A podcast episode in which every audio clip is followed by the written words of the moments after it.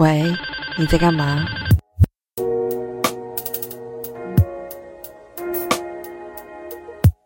欢迎收听，嗯，欢迎收听。喂，你在干嘛？我是咪咪，我是夫妇。嗯，你今天才说你觉得你今天没有什么脑雾，是的。然后你那一说完，我就觉得我脑雾，我脑雾很大。嗯嗯，对我其实才刚回到荷兰一个礼拜，那在上个月我们都没有产出任何作品。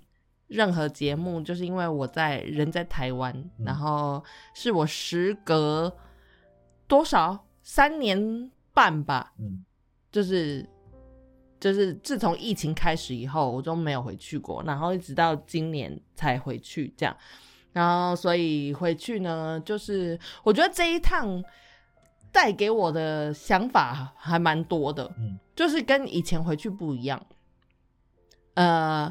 就就不要说心理上的东，心理上的状态，就是生生理上的状态，包括飞机呀那些东西，就是也是不一样的感觉。嗯，像这疫情后，真的你看很明显的感受到疫情前跟疫情后，像比如说机票，疫情最明显的就是机票，疫情前的机票，我们那时候本来二零一九年有要回去，嗯。然后我们买的机票当时是五百多块欧元。嗯嗯。好，然后这一次我们回去找到最便宜的机票，而且当时还是直飞哦，直航的飞机是五百多块欧元。然后这一次回去，我们找到最便宜的机票就没有，不是直航了，就是要转机，然后还要九百多块欧元一个人哦，来回，就是几乎是两倍。嗯。然后我觉得这个就是跟疫情有关系啊，因为疫情前的话，可能你飞机飞的呃次数比较多，然后疫情后就是包括他们很多航空公司都裁员啊，然后呃政策的改变啊什么的，所以飞的飞机很少，然后嗯就是可能人员调度的问题或者是什么东西，所以他们加了很多其他的税。那反正现在的机票一般一般就是最便宜的机票大概就是九百块起跳了。嗯嗯嗯，嗯，这对我来说其实有点震惊，就是这三年竟然可以有这么大的落差。但是其实我是觉得 OK，就是付这些钱是应该的。嗯，就毕竟这三年大家都很辛苦，然后我觉得这个其实是 OK 的。嗯，对，然后。另外一件事情是，我们这一次是我人生第一次，就是在杜拜转机。嗯，然后，我可以说这个城市，这个这个国家很恐怖哎。嗯，我其实因为你因因为你回来，对，只是大概说就是那个那个就是杜拜真的很讨厌，很很很恐怖什么，可是你都没有跟我们说发生什么事，你想要讲一下？嗯，其实没有发生什么事情，就是是我个人的。观感。其实我会在杜拜，本来只是转机大概三个小时，但是我们很不幸的就是飞机 delay，我们从荷兰出发的那一班飞机就是 delay 了，就是当天气候很不好，就荷兰就是一直都是气候不好的状态，然后反正我们那天。就都提早三个小时去机场，就想说可能会人很多，结果其实机场根本没有人。就现在的状况是都没有人。然后我们就在那边提早了三个小时到，结果飞机竟然延误了四个小时才起飞，所以我们整个在机场等了七个小时，在荷兰的机场，然后才上飞机。然后就想说哦。好，终于上飞机了，我就想说 OK。然后上了飞机以后，我们本来只是在杜拜转三个小时嘛，那那我们已经延误四个小时才起飞，所以我们转的那一班机也就飞走了。然后他们就说他们呃那个我们是搭那个阿联酋。那阿联酋的那个那个空服员就跟我们讲说，呃，他们会帮我们安排下一班飞机。谁知道台湾飞到台湾的飞机，从杜拜飞台湾的飞机一天只有一班，所以我们就被迫在那个杜拜待了二十四个小时。然后当然是他们就是 cover 了所有的什么饭店啊、三餐的费用。然后，嗯，我其实对这个这个国家。本来在去之前我没有什么概念，就是可能看到有时候电视上面会播，就杜拜有多么有很多很很豪华的东西呀，就是高高楼啊之类的东西这样子。然后我对他们的印象大概就是很有钱这样。然后到了那边以后，我才意识到就是哦，他们是一个阿拉伯，就是呃怎么说？他们是因为一个，他们是因为石油而建。建构的一个国家，所以他们其实不是一个不像其他的国家这样子，是因为人民或者是什么文化而建构出来的。他们就是因为有钱，老子有钱，所以我们就盖了一个国家。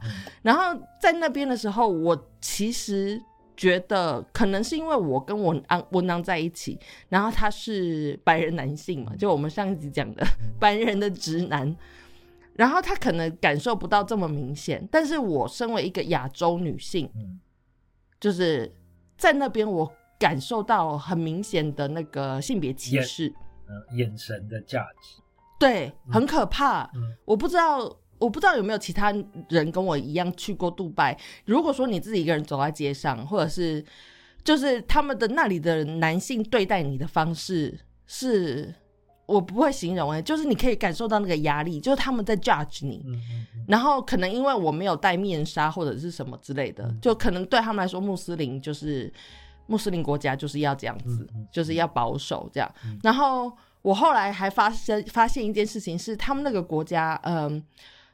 当地的原原居民们，就是当地的，等于是杜拜人，真正的杜拜人，大概只有人口的百分之十左右，百分之十到百分之十二，其他都是外地来的移民去那边工作的，所以只有真正的杜拜人，就他们会穿那种黑袍或白袍，就全身黑或全身白，他们是没有工作，他们不需要工作的，政府补助他们，就是。他们的一生，就是他们有钱到这种程度，他们的教育，他们出国学，他他们出国留学，巴拉巴拉巴拉，任何事情都是政府给他们钱，所以他们这一辈子不需要工作。然后工作的人都是去从国外去他们那里打工的，然后最多的就是就是我们亚洲人，就是那个呃南南亚的人，印度，比如说泰国人啊、印尼人啊、印度人啊，对，菲律宾人啊。就是最多都是这种人，然后他们都是在做呃比较劳动的工作，然后更可怕的是，只有男性，他们可以身为管理人员，真的哦，清一色都是男性，女性都是做打杂的工作，然后柜台人员也是，就是管理阶级的人就是是男性，然后女性就是一般的职员这样，所以。我我在那个国家，我觉得很恐怖，就是看到这个阶级这样，然后所以他们对我讲话，因为我是客人，然后我又是外国人，他们对我讲话很客气，但是你可以看得出来，他们是非常的，嗯，就不屑，就是会他们对我毕恭毕敬是一种出自于他们那是他们的工作，但是他们其实是很瞧不起女性的，这样子，嗯，对，然后我觉得这个东西应该是。嗯，我不知道是不是我过于敏感，因为我其实不是一个很敏感的人，但是我在那个地方感受很明显。嗯，我我只能说我很开心你有这样的经历，这就是我们就是也是前一集说的，就是那个大家就是要去被人家歧视一下，就是你才知道 就是有什么不对劲。对，但是同行的温安他就一直都没有这种感觉啊，就是他就是很开心的就走在街上，然后一直抱怨说：“哦，杜拜好热这样子。”对，但是所以，我走在路上，我我都不敢跟他分开，我就会握着他的手，嗯，因为我觉得，那如果说我只要离他稍微有点距离，我们走的稍微有点分分开，路上男性就会一直盯着我看，嗯嗯，那真的很可怕，嗯嗯嗯，是啊，这个这个就是。我我们一直在讲的嘛，就是你今天你你真的没有那个经过那个人的经历，你你真的不会知道发生了什么。就是那个就是我我们一直在攻击的那个白人异性恋男性，就是你们真的没有试过，就是身为一个女性，就是你走每一步，你都要审视你自己到底是不是犯了什么错，你是不是衣服没有穿好，然后，嗯，对，然后是不是动作太大，什么什么，就是你你。你日常生活的我冒犯了谁？对，就是你，你连日常生活中的这样每一秒，你都要动辄得救，就是这种日子到底要怎么过？你们这些白人直男 到底有没有有没有想过？这就是为什么我们要报复你们，到现在那个 Me Too 还没有停。你在那边气个屁！你也好歹也是个男性，你还没有到我们的女性的这个低下程度。没有，生理女性，但这个就是我发火的地方啊！就是那个在中东的时候，就是那个呃，也不能说就是我这种人就比就比女性更低下了。但是因为你今天是个女性的时候，就像你讲的，就是他们会给你呃表面的的尊敬。或者是表面的礼貌，嗯，对啊，嗯哼，然后可是呃，当今天你是一个呃呃，就是性别看起来模糊的人，就是你你真的可以很啊，我我反正那个时候真的很不舒服，就是他们那个眼神会有几个变化，就是那个一开始我可以体验到你说的那个，就是他们对女性有一种。奇妙的 judge 就是那个 judge 就是发生的非常的 settle，所以你也真的很难抱怨。然后在下一个 moment 呢，就是他们意识到哦，原来你是一个男生的时候，嗯，然后他们的那个说你是对对对，不是我吧？对对，然后他们他们的眼神又会开始有一种变换，就觉得啊，所以这个人是呃可以糟蹋的，就是大概是那个那个感觉。嗯，好恐怖。对，是啊。但是如果你不是那个被 judge 的人本人，你很难去理解他们投射的那个目光是什么东西。嗯嗯嗯，就是旁边的人没有办法感受到你感受到的东西。所以我我就是有一种那个要怎么说，百口莫辩，也不是百口莫辩，就是很难解释。嗯嗯，我很难解释，让我温安知道我在承受什么事情，你知道吗？嗯嗯嗯。嗯。嗯，真的，你哪天就让他穿女装，然后就是很丑的，就是在中东国家，就是我不相信他不怕。我觉得那个是不一样的东西，他不能，我觉得那个没有，还是没有办法表达我内心的害怕，因为我其实真的觉得我不是一个会。我平常不是一个这么敏感的人，可是，在那个这就是在那个 moment，我真的觉得哦，好恐怖哦！就我如果自己一个人，我应该不会就是再次再再次访问这个国家。这个也就是我们之前说的嘛，就是那个那个白人记者做的实验，然后就把自己涂黑，然后走到那个南南方的州去，就是就是当你在面对呃，就是。一整个国家系统都是另外一回事的时候，你当然会觉得很害怕。就是在那个国家，就是你今天走在路上，我我我呃我说的那些 settle，就是你觉得可怕是可能不见得来自于人对你怎么样，而是你今天到了这个地方，你发现就是路上一个女人都没有，一个同志都没有，这个时候你当然会觉得就是怪怪的嘛。然后接下来你又发现，就是什么东西男女又要分开走，然后你更会开始觉得你被歧视，或者是那个我我就不是一个人了吗？就是到底为为了什么？就是什么东西都要分开？对，嗯，对，总之就是这这个呃，杜拜的二十四个小时，其实我过得蛮痛苦的，但是我觉得。呃，好处之一是因为杜拜有时差，就是杜拜的跟荷兰的时差是四个小时，然后杜拜跟台湾的时差好像小调一下时差。对，杜拜跟台湾好像也是就是三个小时还是四个小时，就是我们刚好有个中继站，然后在那二十四个小时，我觉得我稍微调整了一下，然后呢，后来就顺利的搭上了隔天的那一班车，那不是车，那个飞机。就到了台湾。对，那因为这次到台湾，我其实头一个礼拜，这也是我人生第一次，就是远端工作。就我们本来也没有想说要要工作，想说都要放假就好好的休息，但是因为就是排班的问题，就我们两个都没有办法排出这么长的假，所以我们就只好说好，那就还是去台湾，但是我们就这个礼拜就远端远端工作，所以我那个礼拜也就是远端工作。哦，我跟你说，super stress，我没有想到会这么这么压力这么大，因为呃。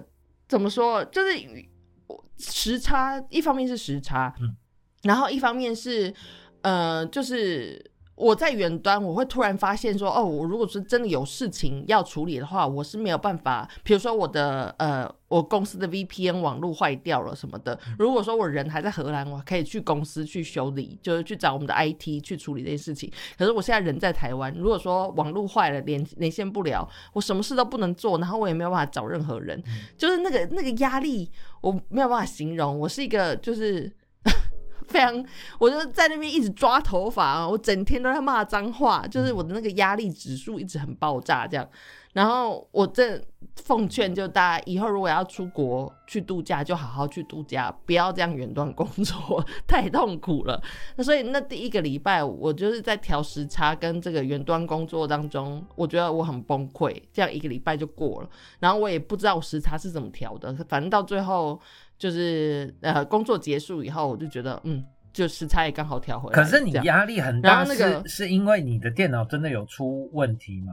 还是，嗯，就是就是网络连线不太稳了，因为我又要开 VPN 嘛，那那个 VPN 一开就会，就是网络就会变得比较慢，然后我的我的工作又是必须要有快速网络的工作，所以我只要网路网速一慢，我就会觉得很崩溃。嗯嗯嗯，OK，所以我就一直在那边尖叫，就。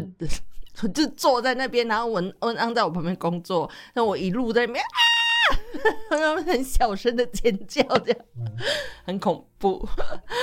对，然后我觉得这一次回去，我其实以前就有下过那个决心，就是绝对不要在过年期间回台湾。可是因为这次真的太久没有回家了，所以我才想说，好，那我就在过年期间，这样我可以。就是见到更多朋友跟家人嘛，所以我就想说好还是这样子。然后这一次我回去的时间，没想到算的准准的。就台湾这一次放年假是放了十天嘛，对不对？好像对。然后开学也是，就是开学日也是，就是好像也是蛮就比以往长。然后我们这一次开始放假，我跟温安，我们第一个礼拜。回去以后就工作，然后我们开始放假那一天刚好也是二十号，就是全台湾的人都在放假。然后我们回台回荷兰的那一天，就是全台湾的人开学的那一天，所以我们整个行程都跟大家放假日卡在一起。哦，也是一个让人崩溃的 一趟旅程，就到哪里都很塞啊！你这样跟着我们跑东，就是跑遍西半部，你也不觉得很崩溃吗？嗯，我我的感觉只有哦，就就是塞车，我只有塞到一段了，就是还因为我们中间其实就不太有在移动了，呃，就是从从台北到普里那一段，真的是我就是已经几百年没有在车子上待这么塞过，对，就是我们六六个小时才从台北开到台中，真是傻眼。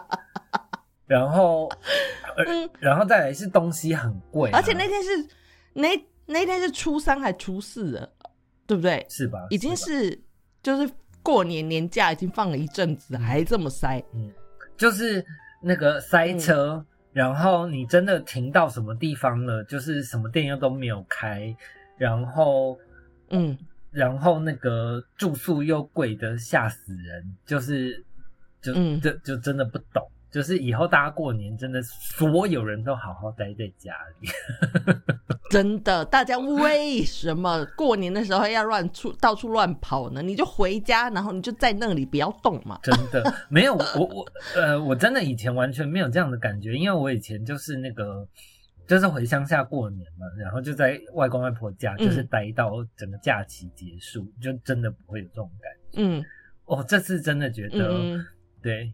就是那个，身为一个那个节日不用回家过年的人，其实还是蛮辛苦的。嗯嗯，是啊。然后我觉得这一次，因为呃，就是我很久没有回去了。然后这一次呢，我就想说，我想要跟更多的，就是要想要有更多的时间可以跟我呃熟悉的家人跟朋友聚一聚这样子。所以呢，我这一次就安排了，就。你们就跟我的朋友们，然后我的家人们，我们一起过年。那反正因为老一辈的，就是我外公外婆他们都已经走了嘛，所以我们也不需要去跟老人家过年。我就想说，好，那我就安排这样子。然后我觉得这一次对我来说意义不太一样，就蛮重大的，是我爸。他其实不是一个很介入我生活的人，然后这一次呢，我就借这个机会让他认识了我的朋友们。就你们，你们后来也去，就是就跟我一起回他家，回我爸那边去跟他就住了一阵子，然后他才真正的认识了我的朋友们。这样，然后我觉得。蛮奇妙的是，你看我跟你们认识都二十年，跟爸爸出柜的感觉。对，就是这种感觉。就他第一次，我是我人生第一次，他真正去认识了我的朋友，然后知道我交往的对象是谁，这样子，我觉得很奇妙。哎，就是他他，而且他自己也觉得很奇怪，就是他好像有一种不认识我的感觉。嗯，嗯然后他一直跟我说，哦，他很喜欢，就是他说他很喜欢夫妇啊，他说觉得夫妇是一个呃很懂得应对进退的好孩子，什么什么，然后就说这个朋友值得深交，我就说，哎。我跟这个朋友已经深交二十年，不用你在那边下康门，这个朋友值得深交。现在讲也是不是有点太迟？就算不 OK，就是像你又如何？都已经二十年，对，就是像这种事情，我就突然觉得，哎，我爸真的很不认识我，我真的很不认识我爸，就是。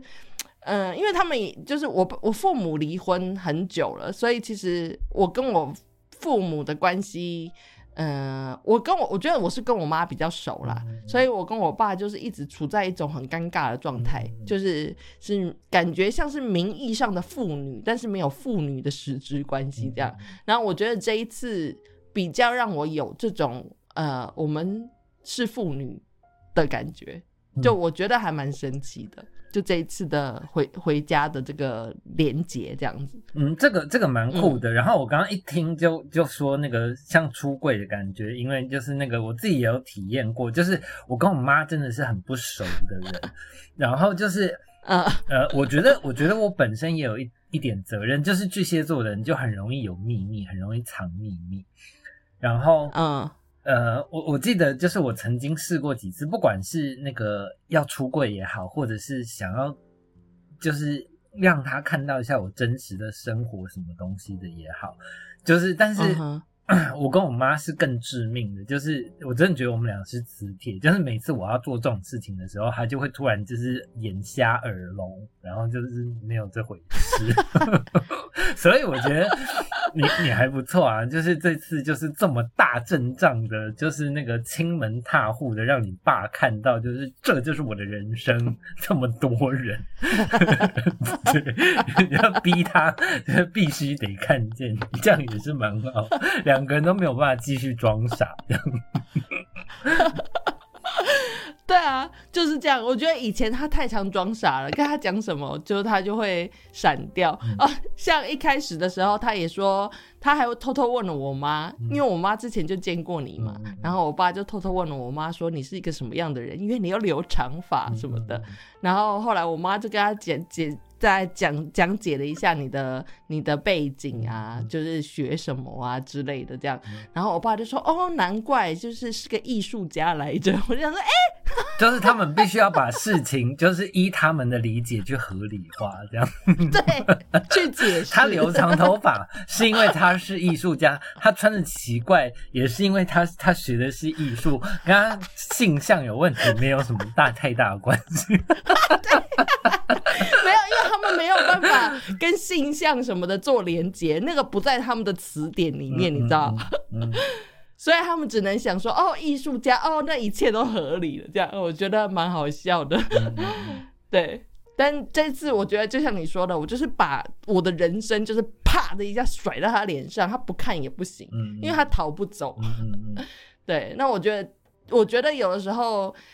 我也都活到四十岁了，我觉得也该是时候了吧，就让他了解一下他的他的孩子是什么样的什么样的人，这样真的，我觉得，所以我觉得这次对我来说蛮有趣的。我我真的觉得有时候爸妈跟小孩子，或者是家里的家长跟跟就是长辈跟后辈，我觉得其实都一样，就是大家都其实偶尔需要被呼一下巴掌。就像这一次，就是那个，因为我们有一个朋友刚生了小孩嘛。然后我觉得这种这种东西也是，就是这个是有必要给爸妈呼的巴掌，就是，嗯，就是我我知道这个东西很难调整，就是我们在长辈或者是爸妈的心中永远都是小孩子，然后但是真的要让他们看一下，就是那个就是我们真的在做大人的事的时候，他们就就会真的就是会有一种那个惊醒的感觉，这样。嗯，是啊，像。我的我的呃，就因为我爸他是对我们的生活非常的就极度的关心，我只能这样说，就极度细节的关心。然后他中间，因为他跟我妈两个人分开也很久嘛，但是他们这一次要一起北上，就是去去。就是社去去我参加我社的局这样，所以他们是一起搭车北上，就是在火车上。然后在火车上，我妈就跟我说，我爸问了他很多问题，就关于我们孩子们的呃生活啊，跟巴拉巴拉巴。因为我爸他其实是一个蛮缺席的父亲的这样子，所以他就是问了我妈很多细节。然后讲着讲着呢，我妈就说，就跟我爸说，哎，他觉得。你是不是？他是说我爸是不是关心的太太多了？就是我们都是大人了，其实我们都有自己的生活，他不需要关心这么多。然后那时候他们才意识到，就我爸才意识到，哦，我也今年四十岁了呢。然后我妹也都三十三十五六这样子。然后他就说，那个我妈就说，想想看你当年四十岁的时候你在做什么事情，然后你现在。在这样子关心你的孩子们，你觉得合理吗？嗯，然后我妈说，她这样讲的时候，我爸突然间有一种被呼了巴掌醒来的感觉，就是说，对耶，嗯，四十岁已经是一个大人了，这样，嗯嗯嗯，就是他在此之前做爸妈的人，我觉得也很难转换那个心态，就是孩子真的长大，因为在他们眼睛里面，就是你，你就是孩子嘛，嗯嗯，所以我其实也可以理解了。我我觉得真的是啊，就是呃，也不要说是什么那个呃儿女跟长辈爸妈互相呼巴掌，我觉得可以直接就是同整成，就是每个人都会被现实呼巴掌。像我们也是啊，就是我们这一整趟都在说那个四十岁有多可怕，就是那个腰有多多糟糕，腿有多糟糕，然后那个起立蹲下，就是那个就算你嘴巴不发出声音，你的身体都会发出声音，是不是？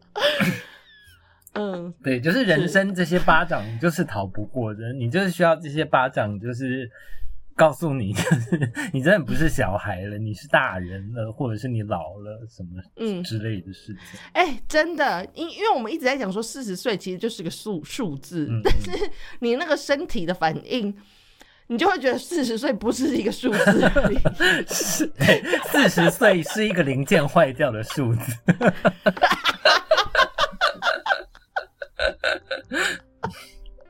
我我真的觉得我刚刚讲讲那个很贴切啊，就是即便今天嘴巴可以不发出声音，但是你的身体就是没有办法控制，就是会发出各种奇怪的声音。真的，四十岁真的很痛苦。我现在真的觉得那个走路其实对我来说还好，但是这一次我真的觉得那个呃时差其实蛮痛苦的，就是你年纪越大，你。你那个时差越难调整，然后还有什么东西啊？像你说那个起立坐下，我觉得像是以前真的关节，现在就变成一个抱怨节目。就是以前以前关节可以运动自如，但是我现在真的很难控制我的关节。然后我这次还回去又摔了一跤，我每次旅行都一定要摔一跤。而而且我我要我这次回去，我要跟大家说，就是明明这次真的有吓到我，就是他整个人金贵到一个，就是就是连我这王子都觉得就是很离谱的程度。哎。这个年纪要这样子，真的太累了。没有，所以我这次都搭计程车。没有，大家不要就是就是呃，听似很轻松，就是明明只是搭计程车，他的计程车可是从台中的搭到普里市，然后以及那个高雄跟恒春的往返也是搭计程车。哎，我跟大家说，其实没有这么贵哦，都大概一千六左右而已，其实还算 OK。但是原来的巴士的价钱可能是一个人两百块不到吧？我跟你说，真的没有办法搭巴士，尤其是在台湾现在那个那个时节塞车塞成这样子，我真的没办法。我是一个膀胱非常。小的人，嗯嗯，然后我又会晕车，所以这整件事情对我来说，我宁可选择舒适。我跟你说，这也是成年人，嗯嗯，中年人，中年人的选择，就我宁愿选择舒适，而不在乎价格。嗯嗯，没有，就我是不是？就是我，我觉得有时候我们也不能太抱怨老人，就是这个只是一个怎么说，就是一个进程，就是人越老。你就会越认清楚自己的本性跟你的能耐跟底线在哪里，然后你就越没有办法做妥协。然后，所以为什么我们看那些老人，就是画 AI 的老人，就是觉得为什么你们耳朵那么硬？其实只是因为他们老了。我们老的时候也是会这个样子，就是那个五分钟的公车都没有办法坐。哦，真的没办法。对，五分钟的公车还要站着，那真的没有办法。就是你，我跟你讲，以后那个 我们六十岁的时候，我就会又跟各位听众分享说，咪咪很夸张，五分钟的公车都要去坐计程车，就是因为他那个时候一上公车，那个引擎一抖，他就尿出来了，所以没有办法。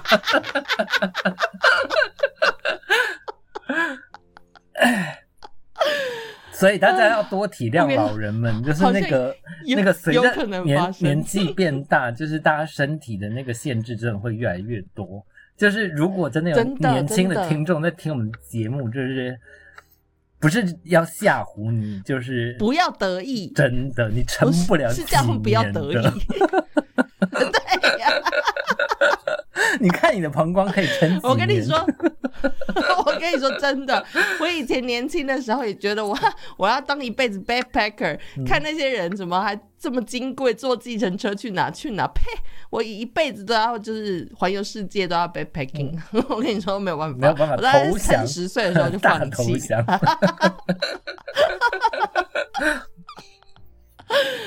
真的没有办法。嗯嗯，对。所以，对这次就是也是就是深刻的感受到年纪大这件事情，就是你真的是受不了舟车劳顿。我们真的只要稍微一天跛，那一天晚上就睡得特别香，就是真的很累。没有，呃，然后我真的觉得很好笑，就是就是我这次也看到了一种年纪长的该怎么说呢？那是一种平静吗？就是因为我们这次 就是呃，其实大家都有心理准备，因为大家都不想要累。然后其实我们就是因为不想累，然后才去普里，因为本来是大家要来恒春玩的，但是但是就是那个包括考量那个住宿太贵啊，然后还有那个真的太长程，因为那个其中有有一个朋友开车，然后他是有有 baby 的人。然后，所以我们都已经这样做好了心理准备。然后，但是 我们都已经去普里了嘛，还是想找点事情做。然后，我们当然就去了日月潭。嗯。然后，可是我那一天我觉得最好笑，然后也同时觉得最欣慰的事情，就是大家可想而知，我们去那个日月潭当然是塞满了人。然后，我们就真的就是那个。呃啊，当然还有一点小插曲，就是那个车子出了一点问题，它有一点小冒烟，然后我们就只是停在在日月潭停车，然后看一下那个烟到底怎么回事，然后等那个烟熄掉，就是大家有在那个车上几个男人有假装在车子前面，就是看一下发生什么事情，很多人就就是假装而已。对，然后然后其他人就也只是下车，然后就是上了个厕所，然后我们就回家了。我们我们有啊，没有你小调，我们还是有在日月潭那个石头，就是那个刻着“日月潭”三个字的那个石头旁边合影。没有，这个已经是三 有一个三个到此一没有，这已经是三个还比较有那个那个兴致想要玩的人才有做这件事情。我们就拍了一张照，然后其他人就是从头到尾都站在车子前面，然后就这样结束了我们整个日月潭之行。然后而且回程的时候，就是也没有人在抱怨什么没有玩到啊这些东西，而是一副就是那种啊，大家都看起来很累。对，今天今天这这这一趟真累人，但是我们什么都没有做，连东西都没有吃，也没有喝。哎哎。这就是人，就老了就是这样。反正这一整趟的旅程，我们的重点也不是在要去哪里观光，只是我们这几个人想要好好聚聚而已嘛。是是，就是去换个地方聚而已。没有，所以其实，所以所以我说，就是在哪里不是重点。对，所以我说有一种很奇妙的那个 peace 感呢，就是大家都很接受那个命运要带给我们的东西。哎，嗯，对啊，我觉得真的就是跟。年龄一样，然后那个怎么说，心灵程度一样的人一起出一起旅行的话，就会很很舒服，就没有人会想要赶赶赶去哪个行程，大家都觉得哦，就这样就好了，就是 peaceful，这样很开心。而且我真的很庆幸，就是 就是我们这些人，虽然大家年龄差不多，可是我觉得就是呃，你人生要觉悟什么东西，绝对不是单看年龄决定的。然后，但是这次我很庆幸，就是我们几个人的状态其实都差不多，就是没有人会抱怨没有玩到啊。然后，然后譬如说，我们这次还有去那个普里名店，什么十三度，什么是不是？十八度，十八度。然后就是，对，就是有人本来也很期待要去吃，不管是巧克力还是吃冰这样。但是我们真的就是走过面前，然后就是排了大队人马，大家都是秒放弃。这一点我也是。哈哈哈哈哈！没，而且没有人抱怨呢。真的，我们只是经过，然后看一下那个排队这么长，大家说哦，那那那就算了。真的，对于这种 没有人抱怨，对于这种这么干脆的共识，我真的是觉得很感人。因为以前小时候，大家大家还是要演一下内心小剧场，你知道，就是有人会想要吃，然后你明明不想要排队的人，又又会觉得啊，好啊好啊，那要不然你们排排看好了，就是你知道，大家会这样给色里，但是现在真的没有这种情形，我整个人觉得非常的舒心。嗯，这一次真的很棒。然后我这一次还有另外一个事情是。我回去其实也是想要，就是先探一下路，就是因为太久没有在台湾生活，然后想要去感受一下在台湾生活的话会是什么感觉，这样。所以我们其实选了很多定点，然后就停了很多天，这样就是想要说要去去感受一下。如果说在那个地方生活会什么样子？然后这一次呢，温安就就跟我停在台中停了一阵子，然后我们没有什么特别的行程，就是因为反正现在也哪都去不了，就这个体力这样，然后所以我们就没有什么特别的行程，然后就是日常的生活，然后他就是早上会去跑步啊，然后呃。就是我们就吃一些就是附近的餐厅，或者是叫外送，或者是自己煮这样子，然后就是过一个一般的生活。然后他就这次就跟我讲说，哦，他觉得台中其实是一个很舒服的城市，就他以前没有，但来了这么多次，他没有真正的感受到这个。然后。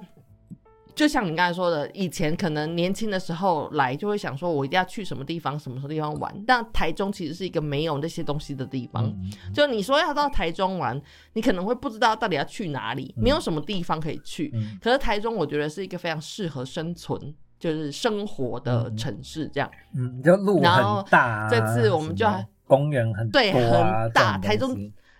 真的很大，因为他 他这次反正他就打开 Google 地图，然后他就在说他比如说要跑去哪里或者什么，然后我们有时候要出去吃饭，我就跟他说哦，这可能搭车要多久多久，然后他就说嗯，要这么远吗？他说因为看 Google 小小的，然后结果就真的要这么远。台中就是一个这么大的城市，好吗？大家 就是是一个很大很大的地地，那个叫什么腹地这样子。然后我觉得这次。就也让我觉得蛮开心的。我觉得台湾真的是一个蛮舒服，就真的是一个蛮适合人居住的地方。嗯，但是，嗯，我觉得真的是要看心境。就是你可能年轻几岁的话，我会觉得台湾很，呃，就是很无聊。毕竟是我出生长大的地方嘛，就是什么东西都看得很腻。但是现在对我来讲，就是回台湾，如果可以在台湾生活的话，是一个很，就是很安定的。地方这样，嗯嗯，我不知道该怎么形容那个心情，但是我觉得这一次我回去感受到那个东西很深刻。然后我回来之后呢，就有一些在台在荷兰的台湾朋友就问我说：“这次回去怎么样啊？”然后有很多人其实都还没有办法，就是他们可能比我年轻一点，所以他们比较不能体会我说的这些东西。像我说哦，我去了恒春，我觉得恒春其实是个还蛮不错的。城的的不能说城市，还蛮不错的地方，呃，偏乡，也不要讲到偏乡，你这样会得罪很多人。就恒春是一个还蛮不错的地方啊，其实要在那里生活也很开心。然后就有立就有很多台湾的朋友就立刻就说恒春谁要去那个远不拉屎的地方？就是很多人立刻就会有这种反应。然后呢，我觉得就是怎么说？我觉得。这次我如果说真的，如果说之后要搬回台湾，我就想要去像这样子的地方，就可能比较安静，我可以做自己想要做的事情，就没有什么，呃，不像台北这样子是一个每天都有很多事情，二十四小时都不断有事情在发生的地方。我现在觉得有点累。嗯嗯嗯嗯，那个是我小时候年轻的时候，我可能会觉得很需要这些东西，但是我现在觉得这个年纪，我觉得我想要的是比较。自己的步调的生活，这样，嗯嗯嗯，对啊，这里我也可以讲一下，就是那个，我觉得这个是想象力的差别，就是，呃，我我我小时候就是一个天龙人嘛，然后因为小时候也是很常需要就是长途跋涉，然后回到高雄，但是因为高雄那个时候也是台湾的第二大城，你知道，然后所以所以小时候我记得就是。在那个那个旅游的旅行的过程，就是我会经过那种就是真的超级鸟不拉屎的地方，然后我心里都会想说，怎么会有人住在这里？就是 你知道，就是那个想象力很狭隘。然后可是像 住在这里到底要怎么活？对对对，真的真的，你就会觉得，哎，这些人到底要做什么？吃什么？喝什么？就是这里什么都没有哎。对，小时候就是这样。然后，然后，可是我现在真的长大，也也不只是长大，就是呃，我自己住到这种所谓的偏乡，然后我才觉得这个这个其实才是才是一种奢侈，就是呃，这个世界就是这个样子嘛。只要有人聚集的地方，就表示那那个地方可以存活下来嘛。只是我们就是你以都市人的头脑，你没有那个想象力。或者是你没有足够的知识，知道那里的人可以以什么为生。嗯，但是我现在就是住在这种地方，然后我才觉得哇，其实你今天就是要住在那种你脑子里会冒出那种，就是这里这里的人要吃什么喝什么那种，这种地方才是真正的奢侈，因为 那就表示就是你真的住在一个没有人会打扰你的环境。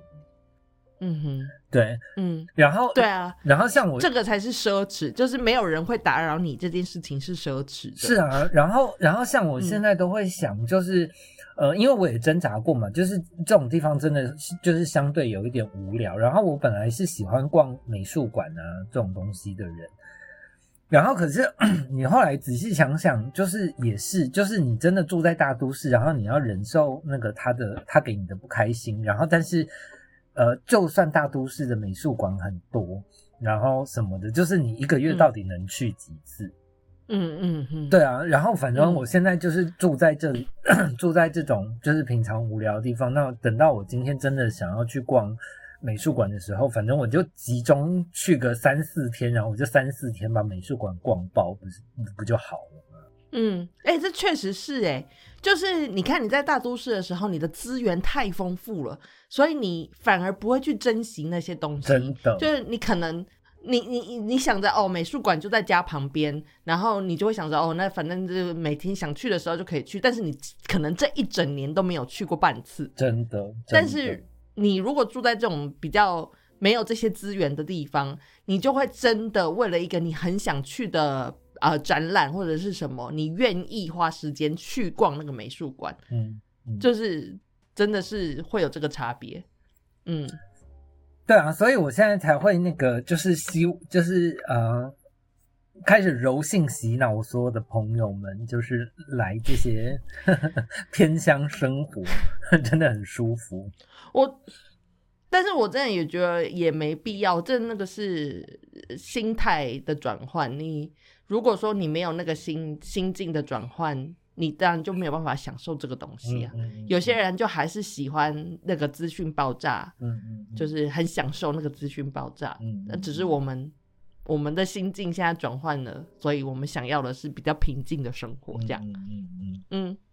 嗯哼，所以也不要逼人家，好不好？不要成为一个逼人的人。我也没有逼啊，我只就只是那个广邀大家，就是来横村看看这个这个你你你可能不太有印象的地方，然后真的来这边是怎么一回事？这样。